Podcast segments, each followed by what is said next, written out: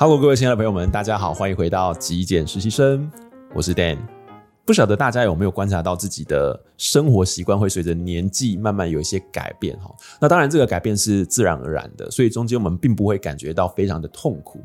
那为什么我今天想跟大家聊这个话题呢？其实就是因为我前阵子观察到我自己的味蕾，就是我的饮食口味跟习惯跟过去有非常大的不同哦。然后这些改变让我惊觉，这好像是一个变老的征兆，所以我在今天的节目上面呢，跟大家来聊聊。首先，我觉得一个最特别的改变，就是在我小的时候啊，对于饼干的定义就是洋芋片。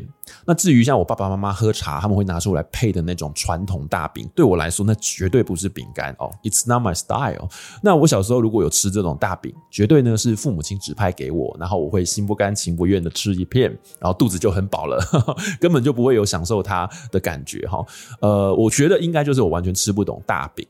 不过可怕的事情发生了，我发现我随着年纪渐长，我突然之间好像爱上大饼了哈。那这个爱上呢是有点不着痕迹的。当我意识到它的时候，我其实是有被吓到的，因为我真的不敢相信我居然会爱上我以前排斥的东西，甚至我现在还会主动的哦泡一杯茶或者是咖啡，然后拿个大饼搭配着喝。我觉得这是人生的一大享受啦。不过在那个当下，我真的内心有一个声音，就是 Oh my God，我。变老了哈，不晓得大家有没有类似的经验？那接着我想跟各位分享的第二个改变，就是我现在开始会喝黑咖啡。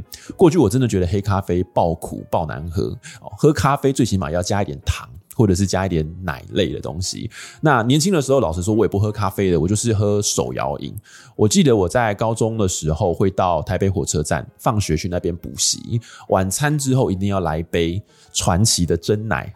那我想传奇这间店，大家可能有些人不知道了，一定要有点年纪人才会知道，因为他现在好像已经倒掉了。不过想当年，他可是排队手摇饮哈。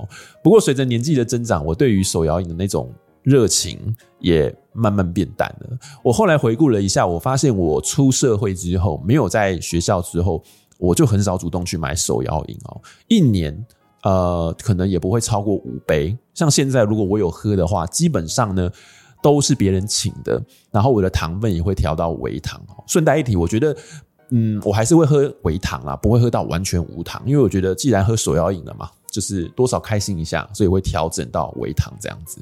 总之，我现在对于黑咖啡比较有兴趣，对于手摇饮真的比较没有这么多的热情了哈。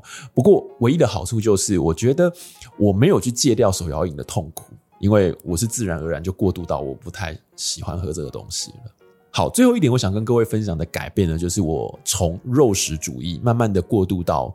呃，草食系哦，我我觉得可能是因为年纪大的关系，所以我出现了一些健康的考量啊。我希望我的饮食是比较均衡的，所以会开始主动吃蔬菜。那不晓得大家小时候喜不喜欢吃青菜？我个人。蛮不喜欢的，我的青菜通常都是被我爸爸妈妈分配到我的碗盘，然后呢，也是要把所有的东西都吃光，我才会吃它。